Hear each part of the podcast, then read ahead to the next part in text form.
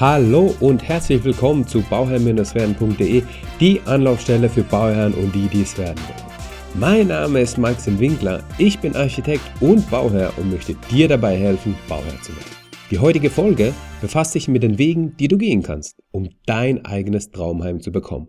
Dabei gebe ich dir einen Überblick und zeige dir auch gleichzeitig, zu welchen Wegen du auf bauherr-werden.de weitere Informationen bekommst. Dann lass uns starten. Die erste Frage, die man sich hierbei stellen muss, was bedeutet für dich das Wort Traumheim? Die Definition des Begriffs ist elementar wichtig. Für den einen bedeutet es eine einfache Stadtwohnung im Zentrum einer Großstadt und für den anderen ist es eine Penthouse-Wohnung in der Stadt. Und wieder für einen anderen ist es ein kleines Haus am Stadtrand mit einem kleinen Garten. So vielseitig es sein kann, solltest du zunächst klären, was für dich dein Traumheim ist. Eine gute Übung ist es, wenn du das mit deinem Partner machst, und zwar schriftlich. Man stellt sich die Frage und sagt dem Partner seine Meinung noch nicht. Dann ist es wichtig, dass man es unabhängig voneinander notiert. Jeder notiert sich das, was er als erstes im Kopf hat. Mit allen Gefühlen und Details. Hier ein paar hilfreiche Fragen, die dir helfen sollen. Was für ein Wetter ist zu dem Zeitpunkt? Wie sieht dein Traumheim aus? Wie ist die Umgebung? Welche Aussicht habe ich vom Wohnzimmer hinaus? Welche Farbe hat das Haus? Ist es eine Wohnung oder ist es eher ein Haus? Welchen Fußboden siehst du denn? Siehst du eine Terrasse? Wie ist das Licht im Inneren?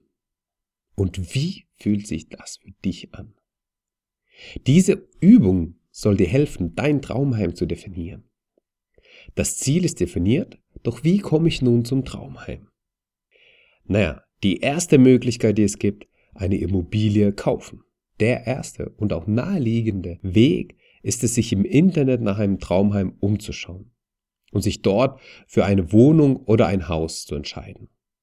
Das ist der einfachste Weg und ist sowohl bei Wohnungen als auch Häusern möglich. Hier stehen dir die gängigen Immobilienportale zur Verfügung, wie zum Beispiel Immobilien Scout 24, immowelt.de, immonet.de oder immobilien.de. Doch schau auch nicht nur im Internet, sondern auch einmal ganz oldschool in der Zeitung. Ja, ich weiß, da schaut heute keiner mehr rein und die Immobilienanzeigen sind auch rückläufig. Aber das große Aber ist, dass ältere Menschen, die ihre Immobilie verkaufen wollen, damit sie die Rente genießen können, der Zeitung vertrauen, weil sie es nicht anders kennen. Da bieten sich schon ab und zu Schnäppchen, die man sonst nicht bekommen kann. Die Konkurrenz ist bei einer Zeitung nicht sehr hoch. Die regionale oder örtliche Zeitung ist nur für einen gewissen Kreis an Leuten verfügbar und nicht für alle aus ganz Deutschland. Beide Wege haben den großen Vorteil, dass man das Haus oder eben die Wohnung live anschauen kann und sich ein Bild von der Umgebung und von dem Traumheim machen kann. Man kann die einzelnen Bauteile anfassen und sich ein gutes Bild vom Zustand der Immobilie machen. Wenn das Traumheim auch noch eingerichtet ist, dann fällt es dir leichter darunter was vorzustellen. Die Immobilie wird immer so wie gesehen verkauft. Irgendwelche versteckten Schäden, die zum Zeitpunkt keiner kennt, werden dann mitgekauft. Kommen nach ein paar Jahren diese Schäden als Tageslicht, so bist du dafür verantwortlich und kannst dafür keinen Schadensersatz verlangen. Außer du kannst es nachweisen, dass der Verkäufer arglistig gehandelt hat und dir den Schaden verschwiegen hat. Aus genau diesen Gründen empfehle ich dir bei diesem Weg jemanden dabei zu haben, der auch was von Immobilien versteht. Nicht jeder Handwerker kann das. Nur weil man auf der Baustelle zu tun hat, so hat man noch lange nicht den Gesamtübersicht bei einer Immobilie. Es ist auch meistens so, dass der Handwerker zwar von seinem Gewerk vieles versteht und da auch ein geübtes Auge dafür hat, aber ihm fremde Gewerke kann er schon schlecht einschätzen. Deswegen ist es wichtig, einen Architekten oder einen Bausachverständigen dabei zu haben. Die haben die Gesamtübersicht und können dir auch die einzelnen Bauteile bewerten. Sie kennen dann die Schwachpunkte von den Immobilien nach den Baujahren und können dann gezielt danach schauen und fragen. Es kann sein, dass so eine Prüfung dich 400 bis 700 Euro kostet, aber dadurch bleiben dir ein paar Überraschungen verwehrt. Die zweite Möglichkeit, die es gibt, der Hausumbau. Ein weiterer Weg ist es, sich eine Basis zu erwerben, um dann einen Umbau zu organisieren und damit sich sein Traumheim zu schaffen. Das Prozedere ist das gleiche wie beim ersten Weg, nur dass der Zustand des Hauses schlechter sein muss. Dadurch erhält man einen geringeren Einkaufspreis und kann dann das Geld für die Renovierung investieren. Auf den ersten Blick scheint es eine gute Möglichkeit zu sein, wenn man diesen Weg geht, da man sich so die Kosten einsparen kann. Jedoch muss man wissen, worauf man sich hierbei einlässt. Auf jeden Fall ist es für den Typ 3, der Handwerker, bei den Eigenleistungen interessant. Er kommt hier auf seine Kosten. Alle anderen müssen sich den Schritt genau überlegen. Wenn man mit dem Bestand arbeitet, dann kommen immer wieder Sachen ans Licht, die man vorher nicht kannte und auch nicht kennen konnte. Der Puffer in den Kosten für Unvorhergesehenes kann dann schnell aufgebraucht sein und es wird teuer. Man muss bedenken, dass bevor man etwas neu macht, das alte weg muss. Bedeutet einfach, dass es mehr Arbeit ist und auch oft teurer wird. Jede Sanierung baut auf eine Basis auf. Die Basis hat aber das ursprüngliche Baujahr.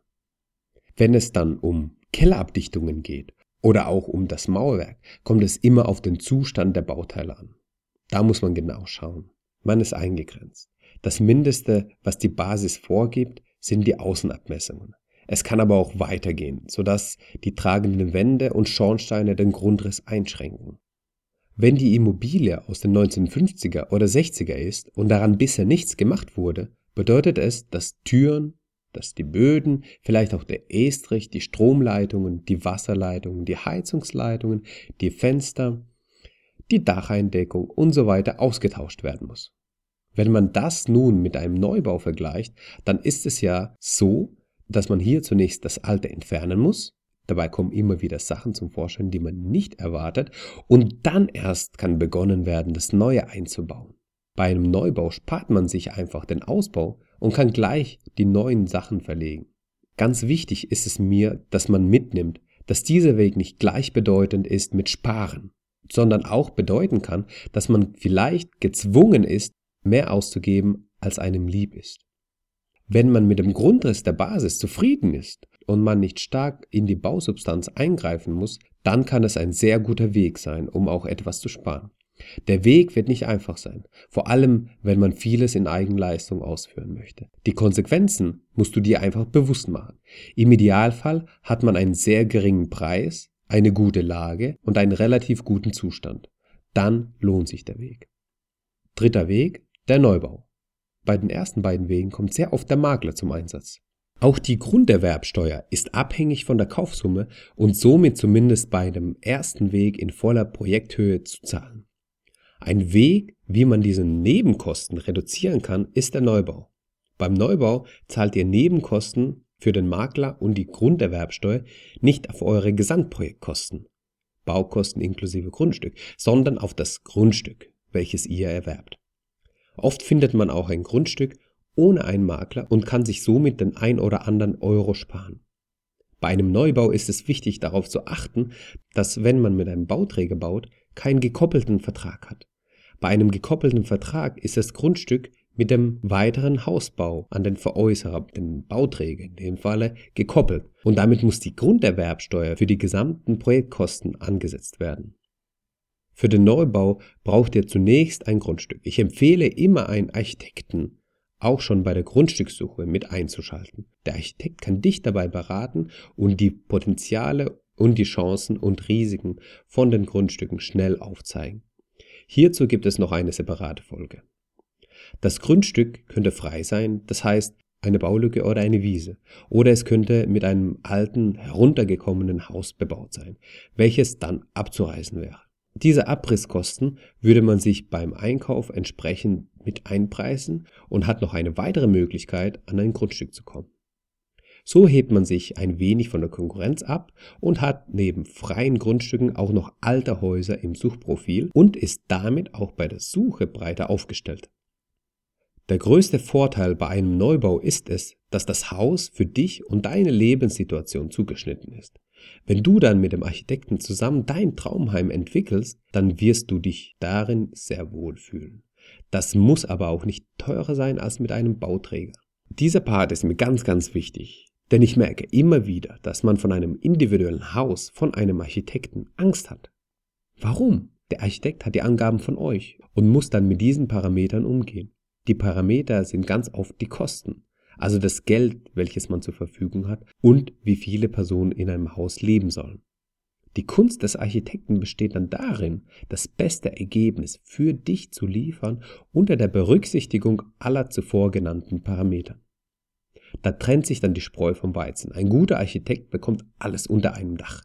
Er macht es dann termingerecht zu dem vorgegebenen Budget. Ein Neubau könnte auch mit einem Bauträger angehen.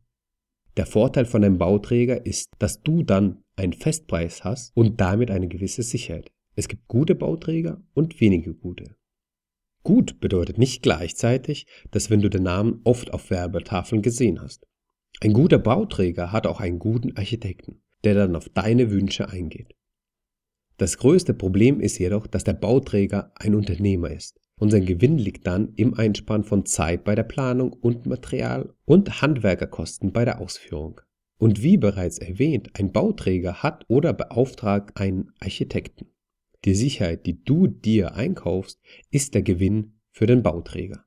Würdest du also ohne einen Bauträger bauen, sondern direkt mit einem Architekten, kannst du dir den Gewinn vom Bauträger in deine Tasche legen. Beim Bauträger kaufst du dir eine detaillierte Baubeschreibung und wenn du davon abweichst, so musst du mehr zahlen.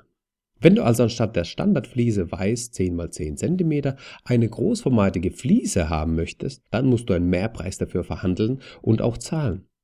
Beim Architekten honoriert man seine Arbeit und erarbeitet sich die Baubeschreibung und hat dann die Möglichkeit, die Gewichtung der Komponenten individuell zu bestimmen.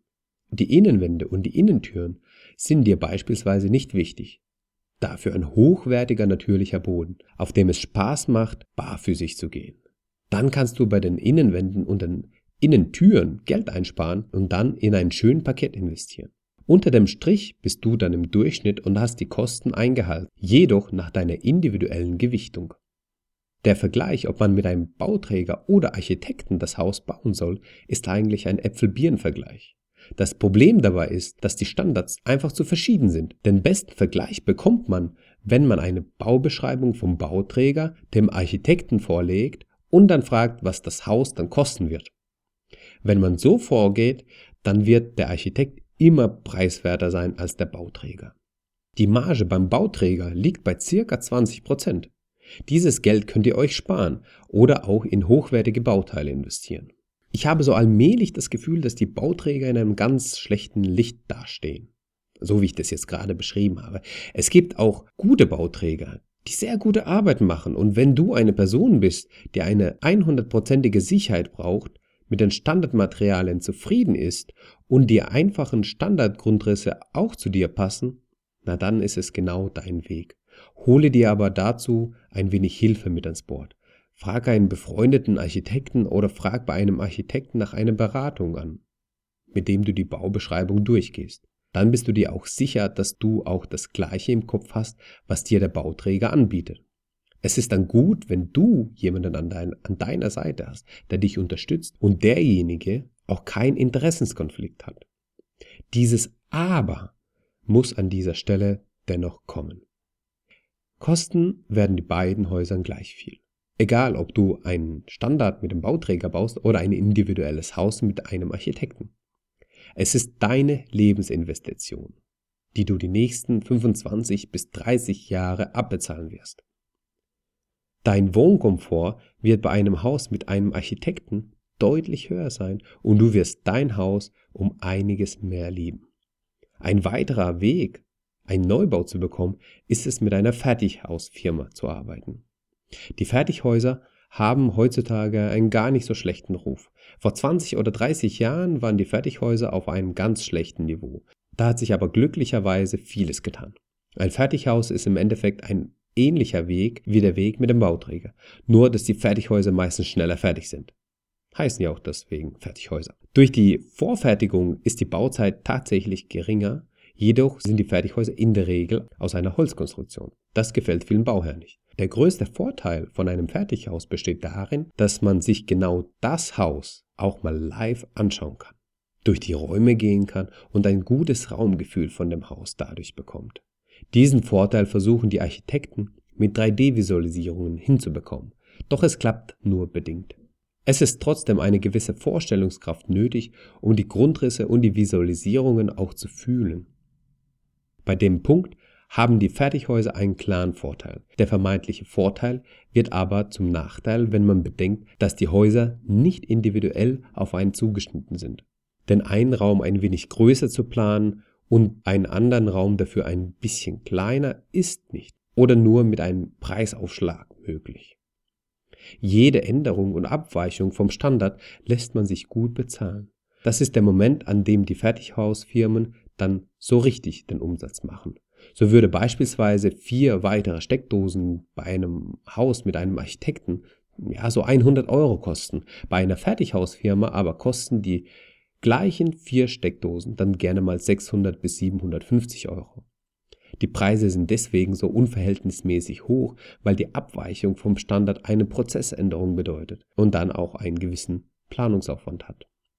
Ja, viele Wege führen bekanntlich nach Rom. Auch bestehen viele Wege zu deinem Traumheim. Ich hoffe, die Übersicht konnte dir ein wenig helfen und ein paar Fragen klären. Wenn du dazu noch weitere Fragen hast, dann schreib mir doch einfach auf info@bauherr-werden.de oder unten in den Kommentaren. Ich wünsche dir noch viel Erfolg bei deinem Projekt Eigenheim und immer daran denken, um Bauherr zu werden, schau rein bei Bauherr-werden. Dein Maxim.